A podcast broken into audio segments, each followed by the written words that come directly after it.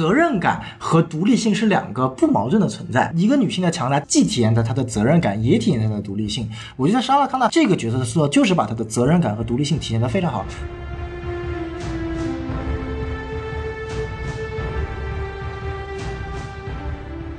好，欢迎收听新的一集什么电台，我是孔老师。我也是孔老师，好，我们今天两个孔老师过来录节目啊。哎，今天这个还是有区别的。两个孔老师有什么区别呢？就是一个有头发，一个没有头发。啊，我没有头发，对，我有头发，行了吧？好对，好，这个人设有点崩啊，有点崩。我们说回来，这个今天和小宋老师来录个什么节目呢？哎来说一下这个最近一个非常非常重要的一个 IP 啊，哦非常 IP，它这个非常重要，这个一个著名的导演哦，我知道了啊对对对哎，这个新海诚的《天气之子》啊，对对对对对，就我们就算了吧，我们非二次元上次骂，说个动画被被人骂的跟狗狗哎，是不那期不是西多老师录的吗？啊，有道理，有道理啊！哎对对，甩锅给他就好了。哎是是是对对对。然后我们今天来录一个什么节目呢？就是来自于好莱坞的啊，哦这个来自好莱坞的这个啊，少年的你，不不，来自好莱坞，好莱坞，好莱坞少年的你我路过了哦啊，哦哦还没有剪完而已。哦，对，呃，这个来跟大家说一下这个 Terminator Two 啊，不说 Termin Terminator Six 啊，Terminator Six 啊啊，，终结者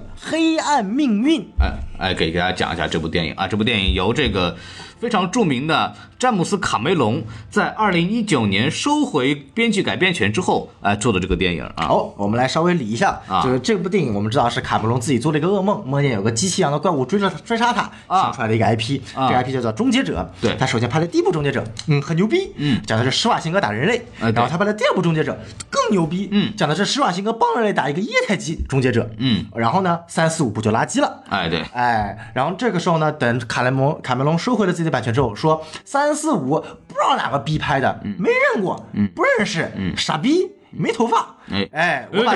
这个说没头发没有关系啊。啊，没头发，哎啊，第六部是直接一二部的续集，是的正统续集，所以一二六是正传三部曲，三四五是垃圾三部曲，嗯，总的来说，《黑暗命运》这个电影的时间线呢是紧跟到第一和第二部之后的，是啊，所以说这个主演阵容就非常有意思了啊。这个大家说一下，首先这个啊导演这个蒂姆·米勒，哎这个是叫《死侍》的导演，牛逼。第二部《死侍》呢就成功的把他踢出去了啊。是是是，毕竟是这个死侍是渐渐嘛，他还是最大的嘛，而且还是制片人对，哎，导演千万不要跟制片人杠哦。呃，对，然后完了以后就杠到这个卡梅隆这边来了啊。哎卡梅隆这次呢，就作为制片人，因为他刚刚说了呀，收回了这个故事改编权啊，就好不容易说收回来了，所以他为什么不当导演呢？嗯，就估计还在弄《阿凡达》吧。现在我们所有的诚恳的问一句，《阿凡达二》什么时候出预告？就就是这个问题，首先就是如果再这么拖下去，我已经开始不期待《阿凡达二》了，你知道吗？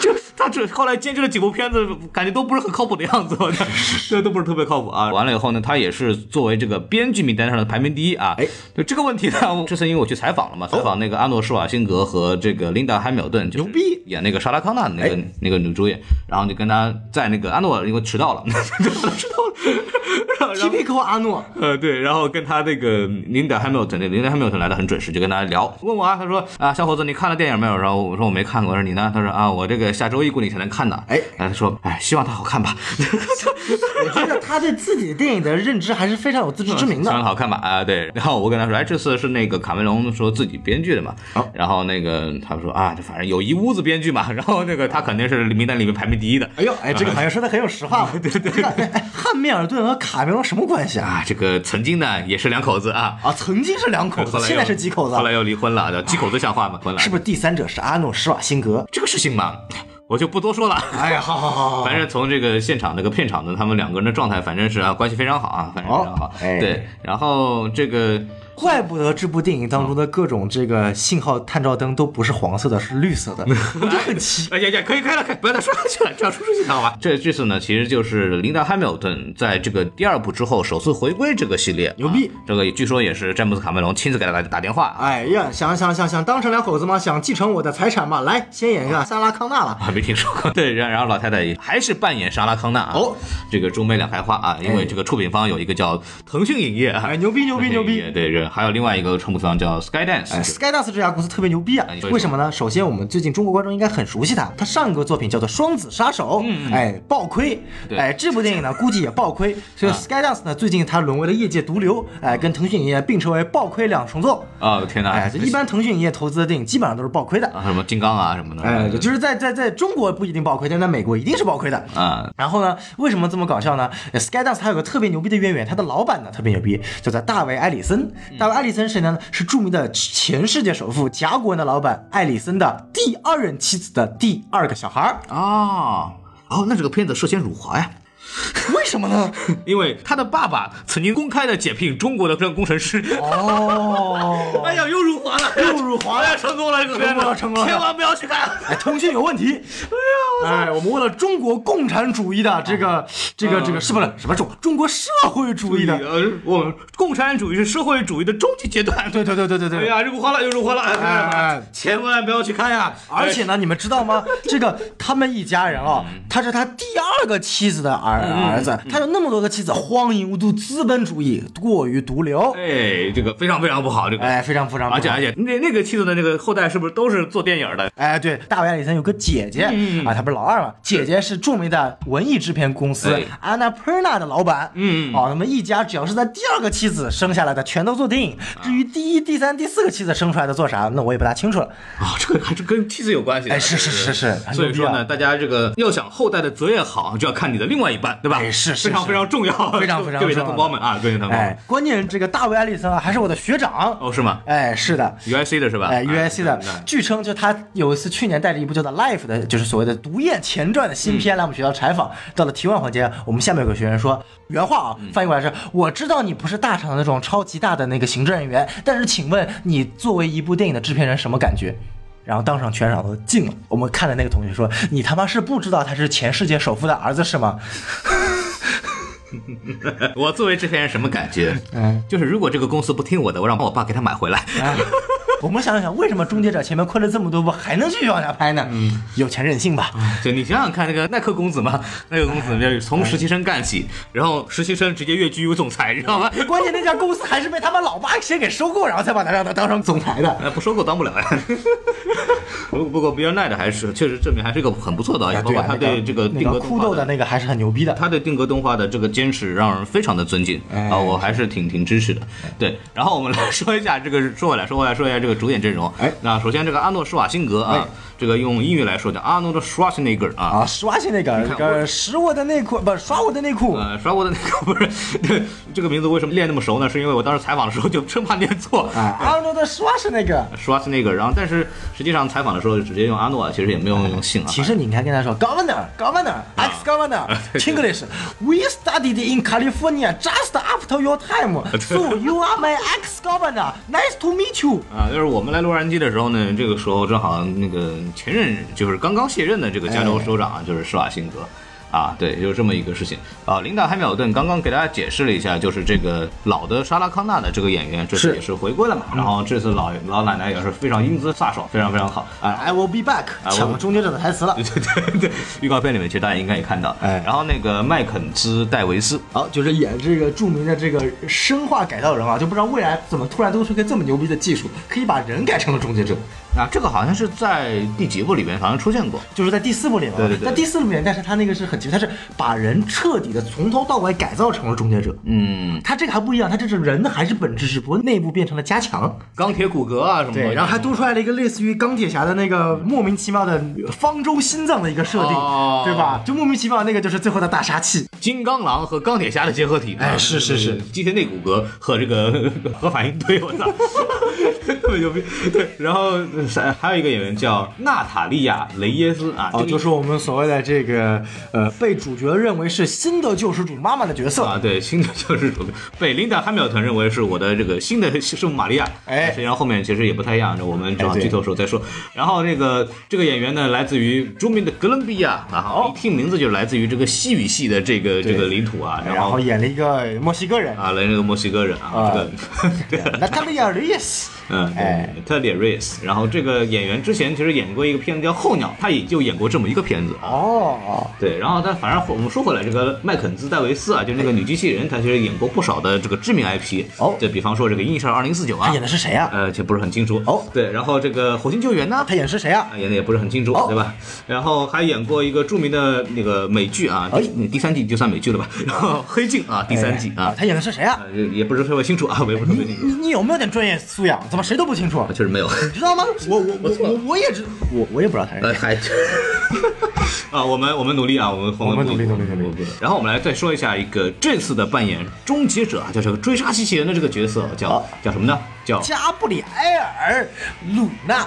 呃 Gabriel Luna 啊、哎 l u n a 你也知道这个《哈利波特》里面那个角色啊，哎是是是一个很神经的小姑娘啊，不是串了串了，跟 Gabriel Luna 这个男演员啊，之前演过什么角色呢？小宋老师，哎，他演过一个在《神盾局特工》里面演了这个著名的二代恶灵骑士罗比。啊啊，那那还是个著名 IP 呢。哎，是是是是，是就带着那个骷髅头啊，哎骑着哈利波特车，咔牛逼刚刚刚刚刚刚刚哎，这跟州长这个形象非常吻合。然哎，是是是，哎，啊对然后他这个继承了他第二部这个演这个 T 一千的角色，他这个演员叫做 Rave 什么玩意嗯啊，好像就是的什么九系列，啊，反正也是一个夜行机液态机器人，但是比第二部更牛逼的是，它可以分成两个。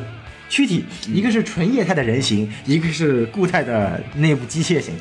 感觉像是毒液附身了。哎，对，对对对，那个感觉啊，对，反正这个演了这么一个角色，然后主要角色就这个多啊，剩下的其实都不是非常重要。哎，啊，这个女主的弟弟这种角色一开始就变当就哎，包括女主的爸爸啊啊，女主这个莫名其妙的叔叔哎，啊对对对都全都是便当型角色啊对哎，还有这个莫名其妙琳达哪来的这个军方的同志，嗯，军方同志啊，小小同志啊，小同志，哎哎非常好。所以说，我们来说回来说一下这个打分环节啊，哎打分环节。呃，首先豆瓣是七点二分啊，七点二分，然后 MDB 目前为止是六点六分这样的水平。哦，这么高啊，嗯，对，然后 Metascore 是五十四啊。呃，五十四，哎呀，我操，都已经这么高了吗？但是豆瓣有个非常有意思的这么一个事情，开分的时候啊是七点八分，哎，它最开始开分刷到了八点零，等它稳定下来，一度达到了七点八，然后莫名其妙就七点七、七点六、七点四、七点三，直到现在七点二。我预估最后能够达到六点八。当时看到那个分数也觉得非常有意思啊，因为大家都发现难得这个电影能到七点八分这样的分数，哎对啊然后就很好奇，因为大家都会有一个偏见，认为这个片子是一个炒冷饭的这么一个。我跟孔老师的心路历程是一样的。嗯，我们在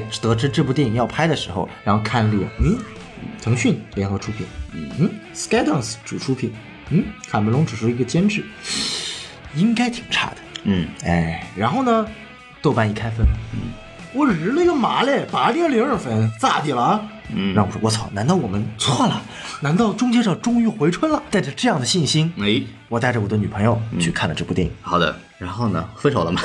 没有分手，他反正也看不懂，嗯他就跟我说：“你前面跟我吹的这么厉害，第一、第二部这么好看，你真的是学电影的吗 女朋友没啥秋好，没啥秋好啊？？”明朝就好，然后我就，嗯这不能怪我，真不能怪我，我开头一直在骂，反正这个七点八分怎么回事？我电影厂估计也是做了一些啊，这个小手脚，小小手脚，我觉得应该是这样。反正毕竟腾讯控分嘛，还是很牛逼的。再稍微分析两句的话，你会发现这个片子其实大毛病就没有那么大的毛病，反正就是，但是只是无聊而已。我们就依依旧落入了我所谓的真的就是中庸。就反正就是比较平庸啊，比较平庸。然后我们这个啊说一下豆瓣呃那个烂番茄六十九分啊，就是反正就是这么高。总体来说都是六七分，大概这样子的。这他妈比 BVS 都高，我他妈日了狗了。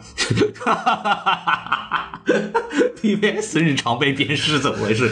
嗯，反正这个分分数就大概是这么一个六七分这样子的这么一个水平的这么一个电影吧。嗯，对。然后来说一下票房，票房就非常有意思了啊，非常非常有意思的。我们国内票房特别逗，为什么呢？这个国内票房有一个非常那这个理理论上来讲，这个当天上映的电影呢，拿一个这个日冠冠，哎，问题应该是不大的。所以说我以为这个日冠会在终结者和天气之子产生。我当时想的是，终结者应该这么牛逼，应该还是能够胜过天气之子的吧？嗯，然后呢就会发现，当天的日冠呢叫《少年的你》。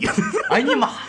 你们这两个也太不争气了吧！当天就被少年的你就反超过去，对，然后就非常的尴尬呢，非常的尴尬。对，然后第二天啊，终结者连天气之子都没打过，那第二天还是终结者啊，第二天还是终结者，然后第三天呢，天气之子反超了，哎反反超了，反超了。然后呃顺便顺便说一下，少年的你目前已经到了十亿啊，牛逼！哎，感谢每一个少年的你，感谢每一个被校园暴力过的你。呃，感谢每一个超过的，不是，哎呀哎呀，这个少年的你我们已经讲过了，但是应该比这个节目会先上线，我还在剪，还在剪。啊哎，对，然后是这么一个问题，所以所以就这部片子总体来说，这个还是比较疲软的，还是比较疲软的啊。对，然后我们来先说一下这个进入嘉宾打分环节，哎，然后小宋老师来，既然你这么不喜欢这部电影，来给大家说一说。啊，这部电影嘛，满分五颗星。对对对对对啊，一星减给女权，嗯啊，一星减给墨西哥裔，哎呦我的天，啊，一星减给傻逼反派，嗯一星减给傻逼正派。嗯，还有分吗？等会儿，啊，我还有现在不是零分了吗？啊对对一分加给莎拉康纳，嗯，一分加给施瓦辛格，是现在两分了是吧？啊一分减给 T 八百那个神奇一般的傻逼起源，嗯嗯，啊，一分减给莎拉康纳的那句 I will be back，哎哎。啊，所以这部电影打分零分。哎，啊，我们大家去保持冷静，保持冷静。我相信这部电影还是有优点，还是有一点。我赶紧把这个东西再带回来。我给三颗星，我给三颗星。哦，给三颗星。对对对，好，，你无论说它有诸多的嗯很无聊的地方，哎，它仍然是一部挺中规中矩的好莱坞动作大片。哦，这这个还是不不得不承认吧。什么时候好莱坞中规中矩的大片可以给你打到三分了？你对得起 BVS 吗？BVS 我觉得不是一部中规中矩的片子，对 BVS 是一个神片，在我心中。你对得起正义联盟吗？正义联盟是个垃圾，它不是中规中矩。我觉得正义联盟还是比这部好看的。对，正正义联盟呢，对我们来说肯定比这部的嗨点多。哎，但你说从剧作的整个这个感觉来说呢，我觉得这部片子还是更更正规一点，更正规一点。就这个正义正义联盟实在太烂了，对，太太烂了。对，然后这部电影其实还是嗯四平八稳的一部好莱坞的超级大片的这个标准，因为我们早年间啊对好莱坞大片其实是有一种就是光环的，觉得好莱坞大片已经来了，都是好片子，都很好看，特别是第一、第二部《终结者》，八九十年代那代那为代表他妈是什么时候的光环？那是我还没出生，孔老师刚成年的时候的光环吧？不不不，我我也刚出生啊。第一部八四年，第二部九二年，就九一年的嘛。八九十年代的好莱坞能进中国的呢，一般来说好片子也比较多，对吧？这然后大家对这个好莱坞大片有一个固有的认识，然后再加上当时的这个制作水平差距，所以有这么一个呃，就会啊，好莱坞大片出来好看的这么个东西。然后这部片子呢，其实它烂嘛不烂，但它确实就是一部常规意义上的好莱坞 A 级片，大概会有的水准。我估计他就是把第二集的剧本直接翻过来，啊。然后男女角色对调，对。然后呢是一个超级低级版的第二集剧本，然后就结束了。他而且不给彩蛋，哎，对，哎，就就是个狗了。哎，这没有和现在的好莱坞大片同流合污。你片子拍的再烂，你给我个彩蛋，至少让我知道你是准备来圈钱的吧？嗯，你他妈连彩蛋都不给，你都不让我知道你是圈钱的，你太过分了吧？呃对对再减一颗星。那说明他们有良心，不想圈第二部了。啊你要靠你只圈一部的钱，还不给人家第二部的期望，太过分了吧？再减一颗星。开开开了开了开了啊！对，纯属娱乐，纯属娱乐啊！反正这个片子就是，呃，我的评价就是，你当一部中规中矩的好莱坞娱乐大片看一看，哎也蛮好的。然后，如果你对前两部有非常大的情怀呢，当然也很推荐去大家看一看。对，但是你也不要抱这个片子能够超越前两部的这个期望。千万不要抱这种期望。就对对如果你是第一部、二部中粉，我建议你别看这部，把你自己的全部的对于这个系列的希望期放在第二部的阳光结局上就结束了。如果有第二部重映的，大家可以去看，重新再看一遍啊。哎也没有必要花时间再看这部电影。上影节欢迎你。总体来说中规中矩啊，这部分数。然后我们来进行这个说电影的环节。来，那个小邓老师，您这么不喜欢这部电影是吧？哎请请先说一下优点啊。好，结束了，现在欢迎孔老师。呃，不对，对对对对，你稍微好好认真说一下好吧？首先，这个电影它完成度很高，反派死了，哎，我觉得不错，这这这这什么玩意儿比比第五部强。第五部反派最后没死嘛，啊对吧？但是第五部有彩蛋啊，嗯，彩蛋里面告诉我反派没死，所以这两个互相抵消了。啊！啊，这部还有个优点就是，呃，其实正派角色他确实是正派角色，不像第五部会突然告诉你正派角色其实是个终结者。嗯嗯嗯，啊，我觉得这也有优点，但它缺乏了剧情的反转。啊，这也也相互抵消了。所以它还是不如第五部是吗？不不不，它还是比第五部好像确实不如第五部啊。第五部就是嗯实在是演员太难看了啊！第五部至少啊，那我们在缺点再讲吧。我们先说它的优点吧。啊啊，这部的优点是，琳达卡特至少还是回归了。嗯啊他还是真的挺帅的，但是他的光环是有点强啊。嗯哎，就是怎么打都不死。，I will be back。哎，是 I will be back，I will not dead。嗯，哎，然后然后然 I'm a 后，woman. I won't be dead。哎哎哎，对我圣母玛圣母玛利亚嘛，对吧？嗯对对，然后我觉得这片子还有什么优点呢？就是说施瓦辛格这部的演技是在线的，啊对他比第五部的演技在线，他至少还是给了他一个所谓的呃缺点，我们说是他绅士啊，但是在优点里面就说他至少还是给他了一个所谓的一个情感的，嗯，哎。就是比过去要丰富了。哎，就第一部它是个杀人机器，第二部是一个被策反的杀人机器，对。第三部是一个 grew a conscience 的杀人机器，嗯。哎，我觉得这是有优点的，就是施瓦辛格，如果你纵观一到五部、一到六部这个施瓦辛格的角色呢，他是有一个角色的弧光了，越来越人性了。尽管他每一个角色都不是同一个角色，这他妈是最蛋疼的。他是个量产机器，一个量产机器啊，对。记住，千万不要把第一部和第二部带着，尤其是第二部，好的 T 八百已经死了，把它埋了吧，把它埋了吧，以后不要出现在天上了。嗯，天哪！哎，哎这是超人对蝙蝠侠说的话。哎，然后这部的 T 八百跟前面两部没有任何关系。对对，啊，这是一个新 T 八百啊，T 八百。然后继续说优点呀，嗯，没了，结束了，就就不要 这就完了是吧？结束了啊，对对，那那怪我了，怪我了，你把这个压力扔给我，我很我压力很大，压力很大。这个电影其实刚刚就讲了嘛，它其实是一部中规中矩的电影，然后呢。大家对第二部应该印象很深啊，是一部挺好的这么一个剧情结构嘛，是就是过去的这个反派变成了新的英雄，对，然后跟一个新的反派比他更强的反派进行斗智斗勇，对吧？第二部节奏是真好，真好，包括这个追逐戏，在医院里的戏，包括怎么它里面有惊悚的片段，把那个当时的那个，而且第二部反派演的真好，那个眼神真的超级吓人。第二部真的是直到今天也是最顶尖的好莱坞大片。克制一下，克制一下，克制。我们说第六部呢？好好好，我说第六部呢啊，对，然后。完了以后呢，这部电影呢，其实其实从结构上来讲，跟第二部呢没有任何区别，是啊，毫无区别。只不过呢，就是把机器人就陪护机器人从男性变成了女性，嗯，是吧？从反派机器人从女性变成了男性。第第三部呢是那个是是反派是女性了。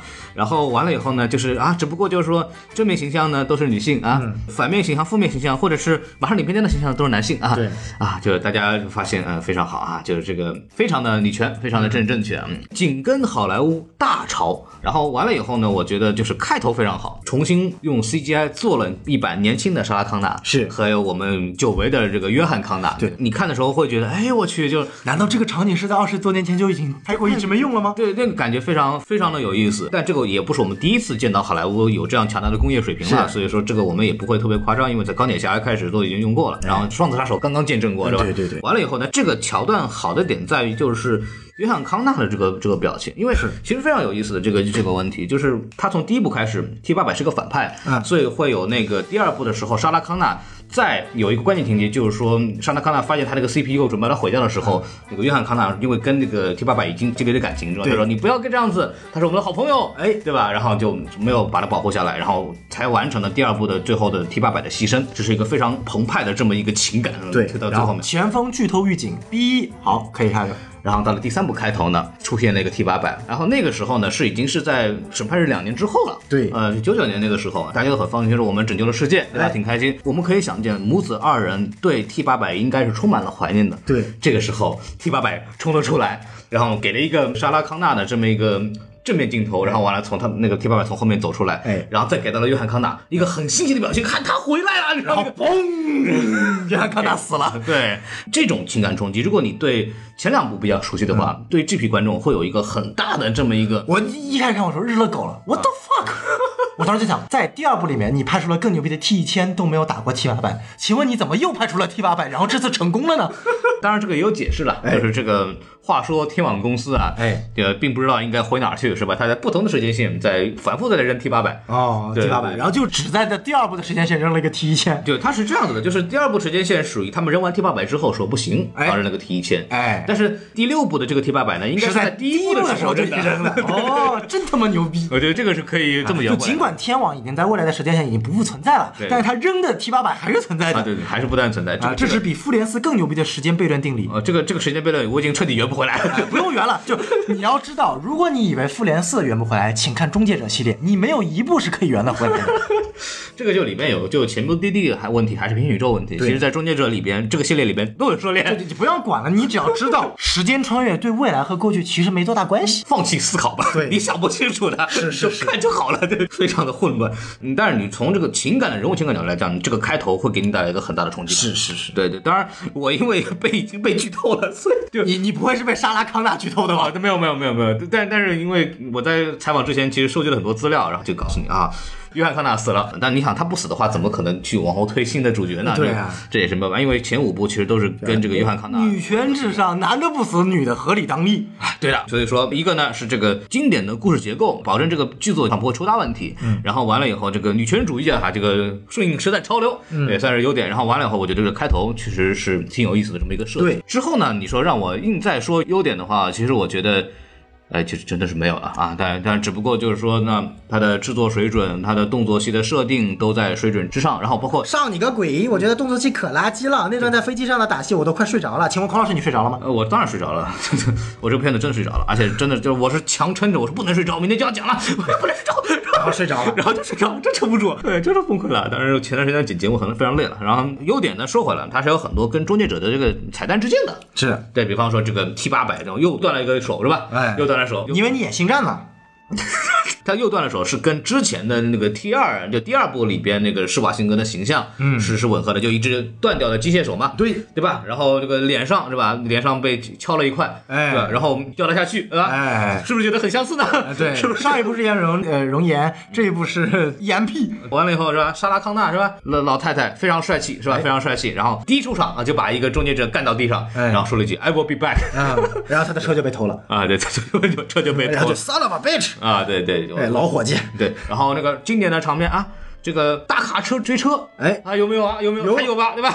哎很很知行原著嘛，非常好嘛。这次只不过搞了一个大的挖斗车那样的铲车这样的东西嘛，就就变得更大了。然后还同样是追车戏啊，非常好。就反正经典的元素，《终结者二》该有的东西全都在。哎，对，故故事节奏也在，然后主线也在，是吧？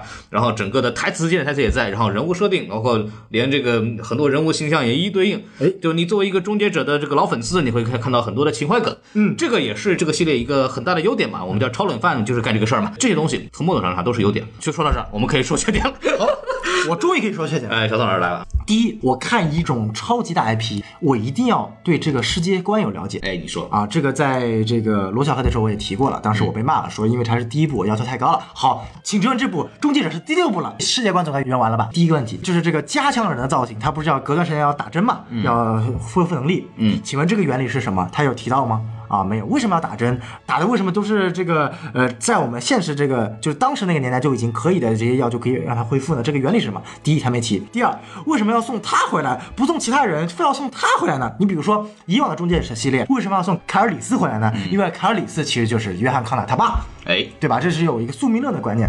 那所以为什么要送这个女主，这个铁器女主回来呢？我看到最后，看到他最后两个人深情表达说：“你是我当时救我的那个人。”其实。前面剧透预警啊，我们的女主，我们这个救世主的母亲，其实就是救世主本人。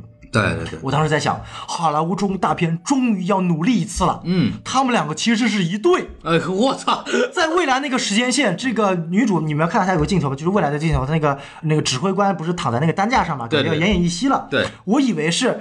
他快要死了，嗯，然后呢，所以他深爱的女主就是所谓他深爱的这个被改造的这个，她的名字叫什么来着？格雷斯为了不忍见到他现在的这个爱人死了，所以就自愿回到了过去，嗯要去见原来的这个爱人。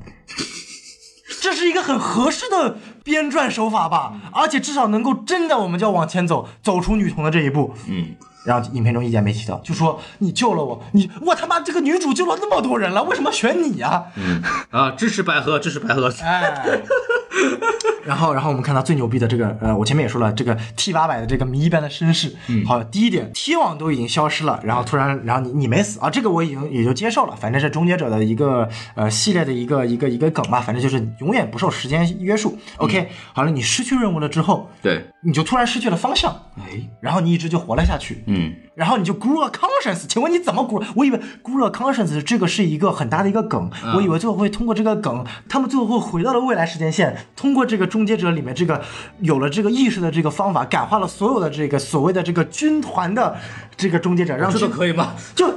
就你知道得告诉我他是怎么 grew a conscience 吧？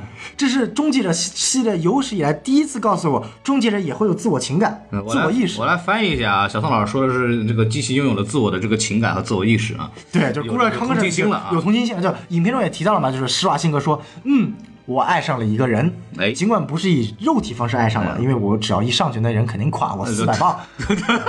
大家也知道，这个施瓦辛格本人的这个这个能力也是很强的啊。嗯这个，但是就很奇怪吧？就说我爱上了他，至于为什么我不知道，因为她的老公总打她，所以我就要帮助她。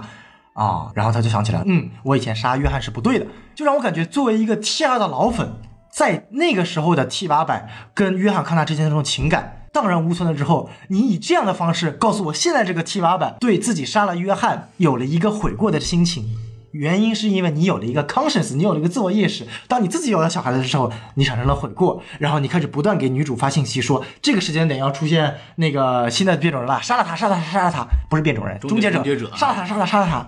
我觉得一脸懵逼，你知道吗？因为一开始的时候，就是女主告诉他有一个人一直给我发这个信息。当然，我们大家都知道他是中介，就是施瓦辛格演的。对。但我们一直以为说它里面有很多的梗，比如说这个是存在在 T 二 T T 二就是第二部里面的那个 T 一千他还活着，嗯然后他用某种方式遗遗留下来的这个记忆，他能够感知。结果告诉我他是这么一个 T T 八版，就我觉得他的一切的设定都让我觉得非常的不合理。我还以为是贾维斯呢，就是他那个相当于 T 二，然后融进去以后，他的对对对，他的意识上传网络，是是是是，这这至少还能跟现在的这个数据有一个结合，是吧？就我觉得他真的好扯啊。嗯。这是第一点，他的世界观。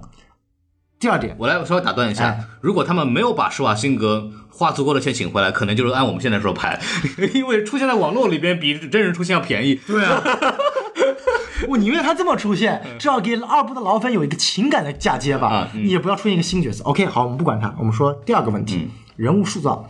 我们知道为什么第二部这么成功，哎除了有这么牛逼的剧本设置、打戏之外，他的人物塑造特别牛逼。首先看正派，当我们成功的了解了第一部施瓦辛格这个非常凶恶的形象之后，嗯，第二部他在印象情感上已经加入了一个柔情的形象，就是我们知道第二部。他跟约翰康纳之间形成了一个很结合的一个父子之间的关系了。嗯，对。其实他第一次让我感觉到，就是说一个没有血没有肉的终结者的这么一个杀人机器，也会有慈父一般的感觉。这个是第二部很打动人心的一个非常重要的一点。对，对，导致他最后伸出手指然后去死的那个场面，真的特别特别的经典。包括那个《头号玩家》里面那个也在致敬嘛，那个 Iron Giant 最后死的时候也在用那个表情，嗯，对。也在用那个那个手势。然后这部里面，OK，女主很帅，嗯很铁 T，最后连那个铁铁链，哇，帅爆了。嗯请问，第一还是那点，他跟救世主演有什么情感连接吗？哎就那么想去救他。就因为别人救了你，然后他们两个之间的人物沟通是什么样的？嗯你不能去出马，我要救你，你要保护好自己。不行，我就要自己上，活在当下是最重要的。未来我不管，我不是我的子宫。然后他说不不不，你一定要保护自己。其实你才是真正的救世主啊！不，既然我是救世主，所以我要从这个时候才开始救救世主。来吧，莎拉康纳，来吧，施瓦辛格，我们一起拯救地球吧。然后女主，哎，好吧，我支持你。这是他们全篇的情感链接。而到了最后，女主慷慨就死了，你救了我，现在也让我救了你吧。嗯，黑人问号脸，牛逼！再让我们看我们的反派。哎，啊，我们知道第二部还有个特点，反派特别牛逼，嗯。他那个眼神可以杀死人。这部电影的反派，嗯，很喜欢看冷笑话。不好意思啊，把你的这个棚子撞坏了。哎，不好意思啊，这个我祈祷了五分钟在监狱里呢，请问哪里可以搞一架直升机啊？装扮成了那个女之后，还喜欢跟这个里面的警察调侃几句，再把他给杀了。哎，那个警察是个亚裔角色，哎，亚裔跟黑人、亚非拉人民 联合在一起啊。亚裔角色和一个黑人角色，他们被杀了。然后呢，这部电影捧的是墨西哥裔角色，对对对，我反正特别看不懂。嗯，这个主角，请问你看他，你觉得他有威慑力吗？我觉得好像完全没有啊。整部电影的威慑力是在什么境界？每一次当电影让观众觉得他要死了的时候，都会给他一个镜头和一个非常恐怖的声效，说他还活着。但是我们观众，废话，他妈当然知道他还活着。就是不管你是被车撞了，还是枪杀了，哎。还是撞击了，哎。还是爆炸了，是。还是呃嘎叽了，嗯，他都是活着。对。我们当然知道他是活着的，不需要你影片一次一次给我们特写来这个其实是个很难的事情，就是我们看过前两部《终结者》了，对。或者我们早就知道终结者什么是一个什么样的东西了。那么你要再玩一遍前两部的东西，我们已经不吃这套了，就说白了，就我想看到什么，就是终结者以往以来的这个优点或者特点，它是只对目标一个有关注，就盯死了就直接往上上，他不管其他人的。对所以我想看到，如果说这一部的正派终结者。施瓦辛格有了 conscience，、有了自我意识，那我反派能不能有自我意识？他可以像人一样去思考，他不仅有这么强的能力，他还学会去勾帮结派，他能够真正的去思考。嗯，比如说他可以学会逐一击破呀，他可以先把其他几个队友一起杀，当然那样就影片拍不下去了。但我说他至少可以这么想吧。这我在思考什么呢？他应该去跟政府谈判。嗯你还记得佐德将军当时怎么把超超人逼出来的吗？哦，我们在找这个人，这个人对我们威胁很大。如果你不找的话，我就弄死你。哎，超人就出来了。哎，对对对对，玩这个玩这个。玩这个玩这个，哎呀，这个反派也特别垃圾。嗯，然后我们再看这个莎拉康纳，哎，莎拉康纳情感情感链接，我去你的 T 八百，你杀了我儿子，我要杀了你。然后我去你的 T 八百，你不准抱我。嗯，我去你的 T 八百，我不救你，你自己爬上来。然后我操 T 八百，记住。这件事情结束后，我一定要把你杀了。然后提爸爸自我牺牲了，莎拉看了他一眼，你太可怜了。嗯，莎拉康纳情感线到此结束。哦，这是对终结者的情感线，对于这个救世主的情感线。记住，你没有用，你的子宫才有用。女权说：“我去你妈逼的吧，子宫没有用，我女权才是最牛逼的。”然后女主告诉他：“我其实才是救世主。”然后莎拉康一脸懵逼，原来我是被时代遗弃的女权产物啊！啊，他其实是呃观点更新嘛。这个莎拉康纳这个角色嗯处在这儿，他也就是来象征这个现在观念更新的这么一个这么一个。但我觉得其实莎拉康纳在这部电影中当中比救赎更加的真的真女权啊，就是真的很帅啊，真的很会打呀，真的很为女女主思考啊。这个就是女主干了啥，车妈车不会开，啥啥啥啥不会干，就知道喊口号。其实他一直在强调这个人的人设，就是他是一个呃，就是一家人的顶梁柱嘛，哎，对，而且学习能力很强嘛。是，说我不会开车，是吧？他他弟弟弟会开车，结果他弟弟先死掉了。哎，然后他就开车，然后他就会开了。我们学个车得花多久啊？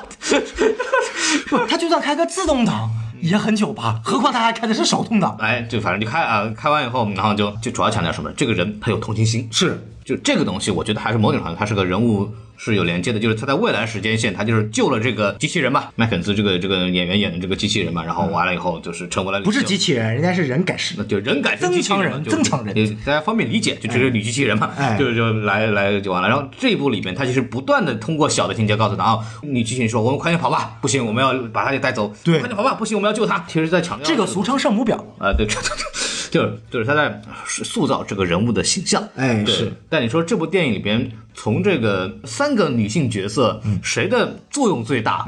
谁给人留下最深的印象？莎拉康纳。哎，对对对，莎拉康纳，对，是是是这样子一个状态，就会有一点点感觉没有立起来嘛。对而且你像在第二部里面，这个小的约翰康纳他会思考，有一个很著名的场景，他看到有两个小孩在呃用那个木棍打来打去，对他就问终结者说：“我们人类的本质真的是要互相残杀吗？”就是然后他说不，你们的本质是复读机。不，你们本质是三个鸽子、复读机，真香。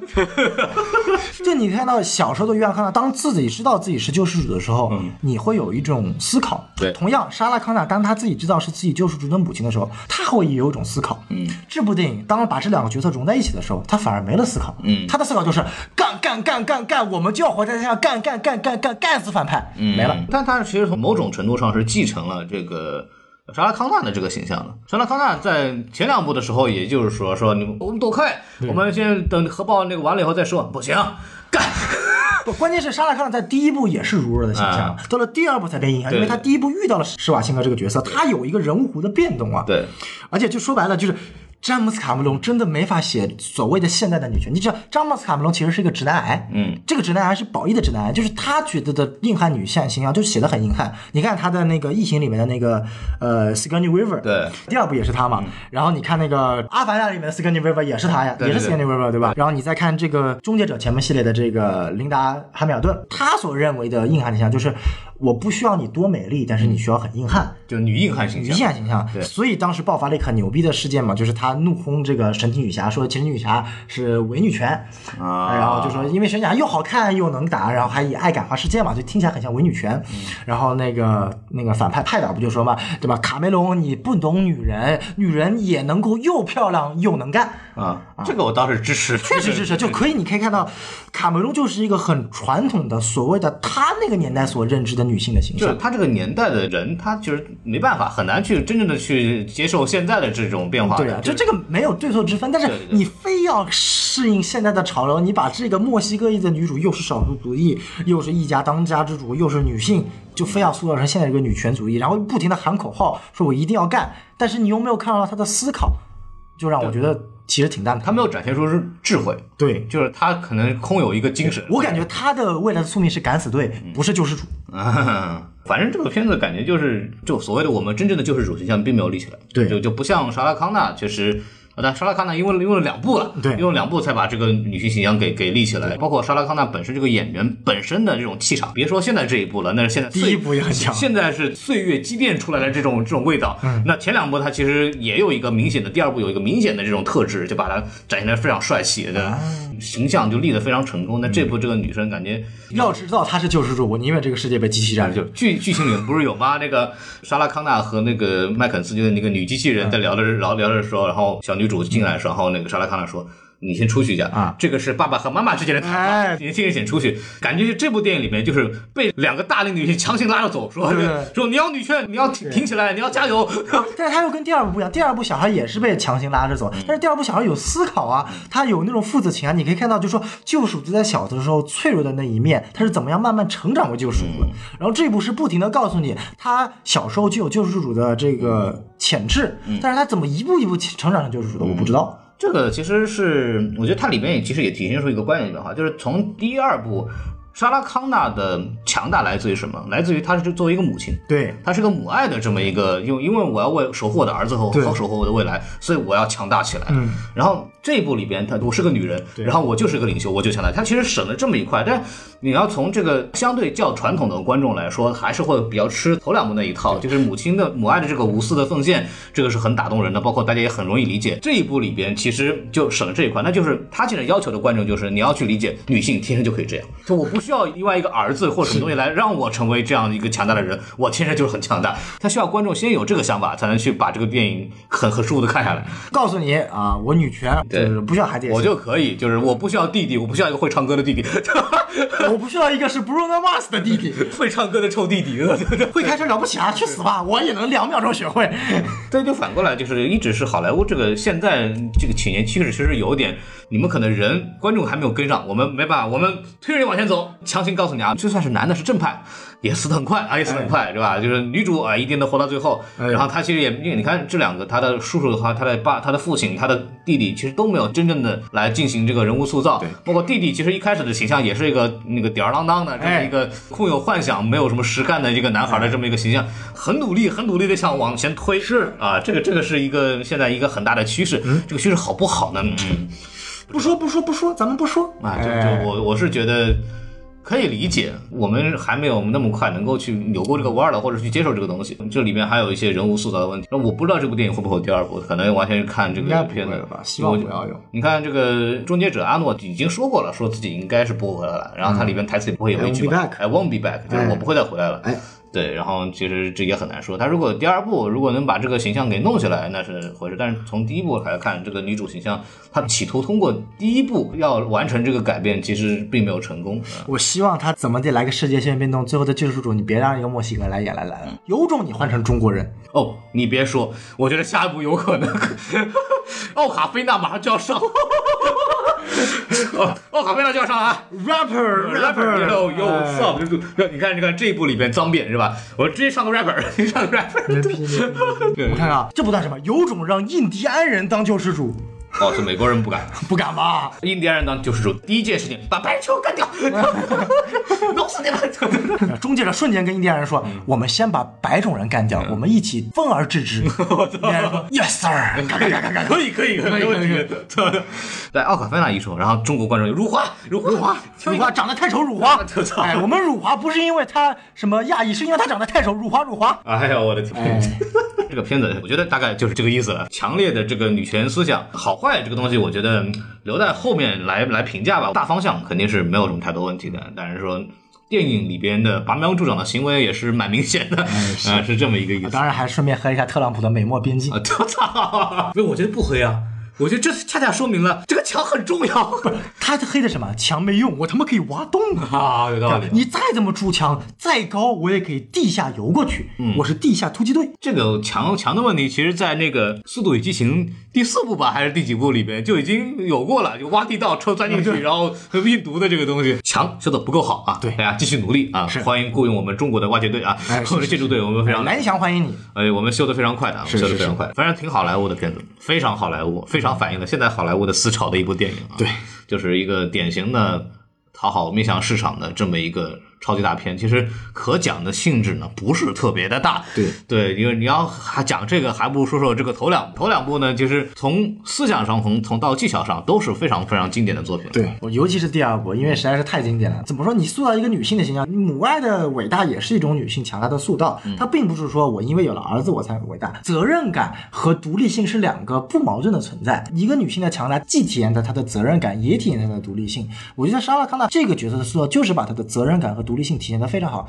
你比如说 Sigourney Weaver 在第二部里面，她的独立性体现在她是整个队伍里面唯一一个最后活下来的女性，她一直在打那个异形怪物。她的责任感体现在她最后为了救那个小女孩，嗯，跟那个异形的女皇决战。其可以看到，就是两个母亲系角色的决战。其实这一个把女性的强大体现在她的责任性和独立性的一个交融。对但是现在的女权，就我很讨厌现在所谓的女权主义，她完全摒弃了责任，她把女性的责任性想做了女性的枷锁，告诉说我有个小孩儿，我才是女性强大，其实这是不对的啊，我得是独立女性才叫女性的强大。我觉得这是一个完全错误的决定，这是一个完全错误的想法，因为不管是男性还是女性。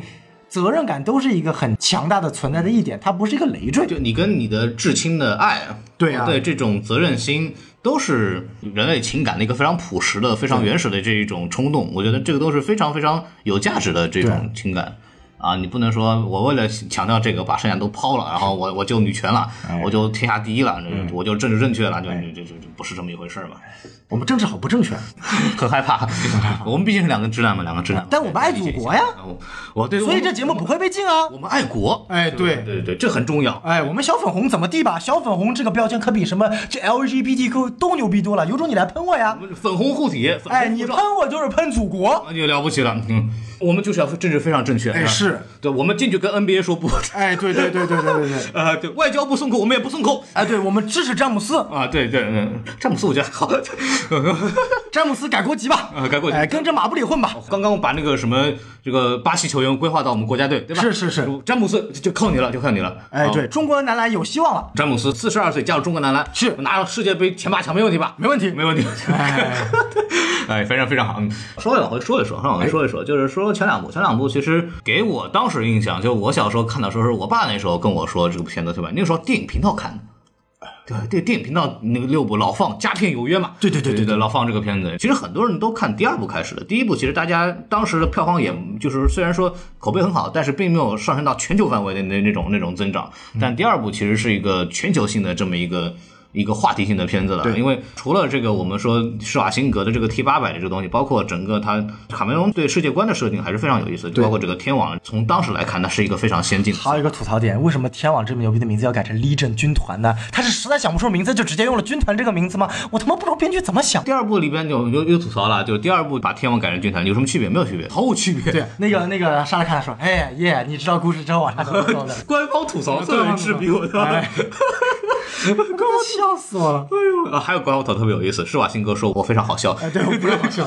官方吐槽这是德州，然后全方笑，德州也非常牛逼啊！德州大家如果印象不是很不是很清楚的话，德州是一一个非常彪悍的这个这个这个州啊，大家都很喜欢带着枪到处跑，它是允许你在公开场合持枪的，啊，哎对是是这么一个州哎啊。然后德州一切都很大，车也很大，人也很大，牛排也很大，然后车很便宜，而且油价非常便宜，是应该能比洛杉矶便宜一半吧？我印象当中，欢迎大家去德州去转一转，是还没有有时间去，别去别去必须，小心嘣！啊，现现在可能会有点危险。现在中美两边的这个舆论不是有点有点紧张，有点紧张。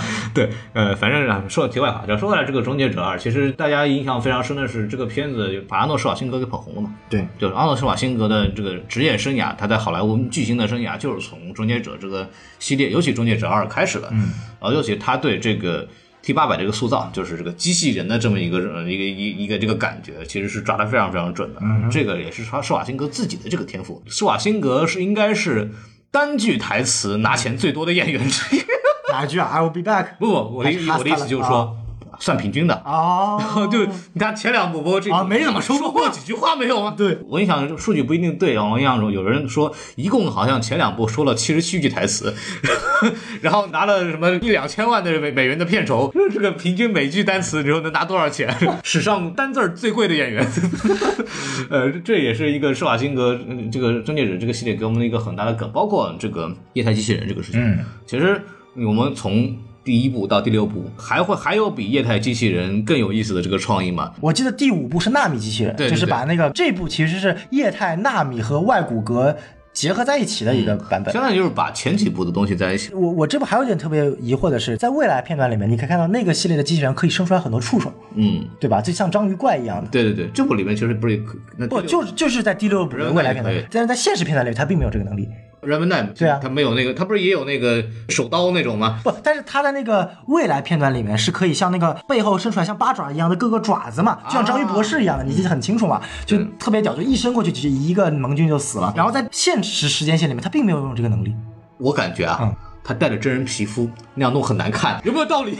你看看人人皮里面突然弄出个触手是吧？这个动画片里面还好，你要真人挺恶心的。你让章鱼博士怎么想？张译博士是机械触手吗？对不对？有没有道理？这这你不能说我从皮肤里面蹭出来一块肉，然后这这你说蛮蛮吓人的，有道理有道理蛮恶心的。哎我估计是这个考虑，呃，有估计是考虑。但是你看第六部也没有突出这个第二部液态机器人的这个为基础的这么一个形象。脑洞没了。对第二部的这个液态机器人实在太经典了，而且差点没有完成这个特效，也是大家费了很九牛二虎之力，就快要那个什么放弃之后，最终最终还是搞成，在当时来说是一个非常强大的技术突破了。这个片子还有一个第二部还有一个非常有意思的这么一个记录，就是第一部的时候，这个片子没有提名任何奥斯卡奖，是但第二部的时候，他就提名了最佳摄影、最佳剪辑、最佳视觉效果、最佳音效剪辑、哦最佳音响和最佳化妆。哇，对，尤其是这个啊，最佳音视觉效果和最佳音效，还有最佳音响和化妆都是拿奖的。牛逼！啊、摄影剪辑反而是没有太的，但是这部片子的摄影剪辑也是非常棒的，就是从。就是卡梅隆当他自己当导演的时候，他非常擅长对于动作戏的这种安排。太棒了，现在也很牛逼。现在看是欣赏他的节奏，对，我记得他那个开着摩托车追那个海山那一段，那个用旋转的那个枪打爆那个门的那个，哇，那个节奏感太帅了。他拿那个单爆，然后，咣或者换一下，咔哧砰，他那个换弹太帅了，就是转一圈，砰，在那时候小时我对我产生了一种冲撞，我以为所有的枪，包括手枪，转一圈就能换弹，而且而且他这样一换以后打那个链条，然后下一步就是他们冲过这个门过，这个节奏太行云流水，对非常漂亮。然后说一个小插曲，当年 施瓦辛格练这个枪，对，他那个枪是特制的，因为那个那真枪很重的，那个很难转他不可能这样这样转。然后他为了那个枪练了很久，然后练的手脱皮了，这个还不算啊。然后因为这个好莱坞片场它是这样，就同一把枪它有不同版本，有的是能开能能开枪的有的就是道具就能转，是对吧？然后他有一次拿错枪了，嗯然后手骨折了。手指转骨折，这是真事儿，特别牛逼，牛逼！我当时听到看到这个消息，特别牛逼，就是就是转转，哎，脱了吧？我说脱了吧？叫你玩，叫你玩。他肯定是睡了道具师的老婆，哦，操，这个是开玩笑了。当年施瓦辛格穿的皮衣，嗯哎，我后我后来想想想，他和恶灵骑士到底谁抄的谁？你知道吗那肯？定是恶灵，他抄的恶灵骑，恶灵骑士几几年的？这这这是六几年、七几年因为。我不知道形象哪，他们两个机车男他妈不都是这个形象吗？不皮衣机车男那种终结者形象，不，那个形象应该最早，如果我没理解错的话，最早应该是来自于日本的暴走族形象啊然后到了美国，然后因为它变成一个流行文化了嘛，对然后由终结者和恶灵骑士这一帮往上加成。我我没有考证，但我感觉就是终结者这个形象，可能很大程度上是跟恶灵骑士是有借鉴的，因为恶灵骑士也是一个，他也是一个终结者嘛，他是一个带有任务，但人家牛逼啊，人家是开着会发会燃烧的摩托啊，终结者没他屌。但是我们毕竟有皮肤，不能那么烧嘛，对吧？不能那么烧啊。对，但是机车皮衣是吧？是然后那种那种这个人间蔑视人间的这种感觉，哎这种形象，其实两者非常接近。然后这也非常经典。然后这个形象很多周星驰的电影里边也有致敬，对吧？包括孟达也有，然后周星驰也有，然后什么家有喜事啊，花间喜事家有喜事，然后包括以前什么破坏星啊，叫什么那个关键是这个形象太经典了。周星驰的恶搞就是脱光了以后，然后在那边站着，然后同样的镜头形象，然后同样的转头，完了以后，警察说：“哎，你是不是衣服被偷了？” 我说：“是啊是啊是啊。”那个非常好笑的。然后包括吴孟达，其实你刚刚说一个转枪，转枪其实不换弹，真正的换弹是那个拿了那个枪上腾哦对咔咔那个咔一下。那个吴孟达也是在其他的一个电影里面也也学过，也穿着这个大衣，然后咔咔咔咔咔咔，然后那样真的能画吗？包括那个《花间喜事》里边，周星驰是《家有喜事》《花间喜事》，周星驰里边那个驾那个摩托，穿着皮衣，然后戴着墨镜过来，然后那个隧道，隧道后面是全是施瓦辛格的那个 Terminator 2的那个海报贴了一排，然后说现在是不是很有安全感？有很多这这这种后来的影视剧，呃，世界范围的影视剧对他的一些致敬，然后包括太经典最近的《头号玩家》嘛，就是这个舒吉达姆哥那个，对这个系列确实是。非常的经典，非常的经典。然后阿诺施瓦辛格的形象从此也其实就固定在这儿了。你说阿诺施瓦辛格之后演的所有角色有超脱这个形象吗？呃，这就是两个形象，一个是搞笑形象，一个是硬汉形象。对但是他终结者其实是把这两个形象结合在一起了。他他里面最搞笑的一句话就是我很搞笑，后面也其实也没什么很搞笑的形容。对，对但是我觉得这部不是要主要打情怀梗吗？你看，他看了那墨镜最后没戴，他也没有骑哈雷摩托，嗯。他甚至他妈都没有穿上皮衣，嗯。你就不能让我老粉，让我稍微嗨一点吗？嗯，这回他没有抢嘛，T 一 T 二里边他是抢人家的皮衣，对这个可能这部里边杀完之后，他穿的非常的那个粉红色的像小短袖，把人斩了以后哎隐居山里了，他也没必要抢皮衣了，毕竟人家那个墨西哥嘛，片尾的结尾是他们把他运到墨西哥去的，哎对是吧？运到墨西哥不需要穿皮衣，太热，很有道理吧？很有道理吧？然后 Texas 需要穿皮衣吗？热成狗，你知道吧？终结者他妈又感觉不到热，他穿皮衣不是为了装逼吗？它里边我觉得他一个加句台词，琳琳达汉密尔顿就你上来看到你应该说你皮衣呢，嗯然后他说，It's Texas man. It's Texas man. It's fucking hot。fucking hot。说回来，说回来，就我们就说到结束吧。啊，哎这个片子我们聊没什么太多可聊的，片子本身可说性不是特别强。哎然后我们就说到这儿，然后让我们欢迎收看下一部终结者电影啊《终结者七》。嗯，中国长城 牛逼！决战天安门，不是不是不是没有没有没有，新一部的这个天网，它叫什么？嗯鸿蒙。没有不应该叫绿霸吗？叫绿霸吧？牛逼 牛逼！就以后出来了一个正派的天王和反派的天王，绿霸打鸿蒙。哎呦了不得了！哎，嗯，再说下去我们要水表了，就欢迎大家关注我们的什么电台，然后加入我们的微信公众号 S M F M 二零一六，哒哒哒哒哒哒哒哒哒哒。加我们的粉丝群。哎然后呢，我们希望大家可以呃进我们群，跟我们聊聊这个 T 八百的很多事情啊。终结者相信有很多回忆可以讲，然后呢，也可以下面留言，对吧？我们就不用管了。然后希望大家继续关注我们这是什么电台，我们下期节目再见。然后我们现在录下期节目了，拜拜拜。拜。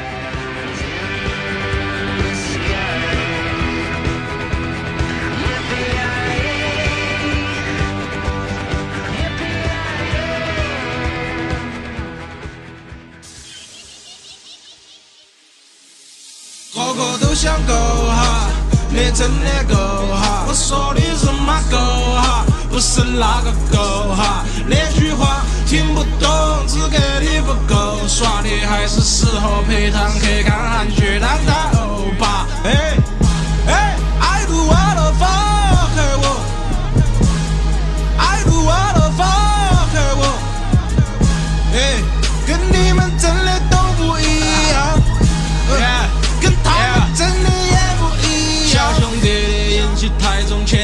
点枸杞，嘴巴头的不是口气，那日妈是狗屁。都在问我啥子逻辑，老子没得法跟你两个落的。说句老实话，说快睡觉真心的，没得几分钟才落地。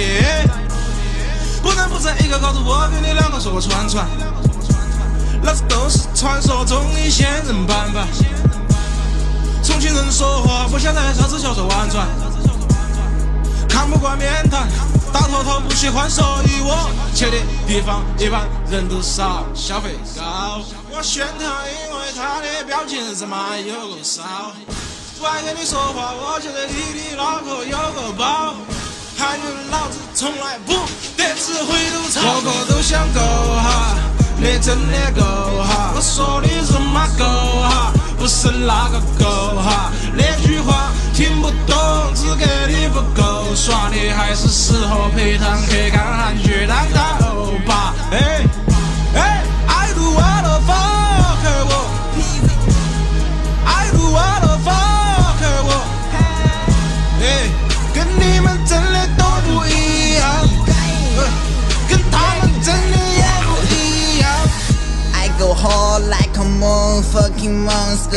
脖子上的大金链价格 twelve hundred，羊皮让所有男人头顶绿的，就像钢着 fucking g o o p y bitches，我的汗流的就像蒸桑拿。我做出的不一样，说出的不一样，跟你们都不一样。配音家务就像是孙悟空，因为我给你们撒头一棒，掏出气，掏出气，在钞票棒，都是这句话，还有机关枪，让你受伤，拿着手枪，背背背像斗笠火车的大背。我跟麻子就像卡帕一样背对背，我身上的正义的意志 make me fame，我的事业就像象棋，这不把你将，没等你会过来，十九吃掉你的香。你真的够哈！我说的是嘛够哈，不是那个够哈。那句话听不懂，只给你不够耍的，还是适合陪堂客看韩剧，当他欧巴。哎哎，爱不爱了发。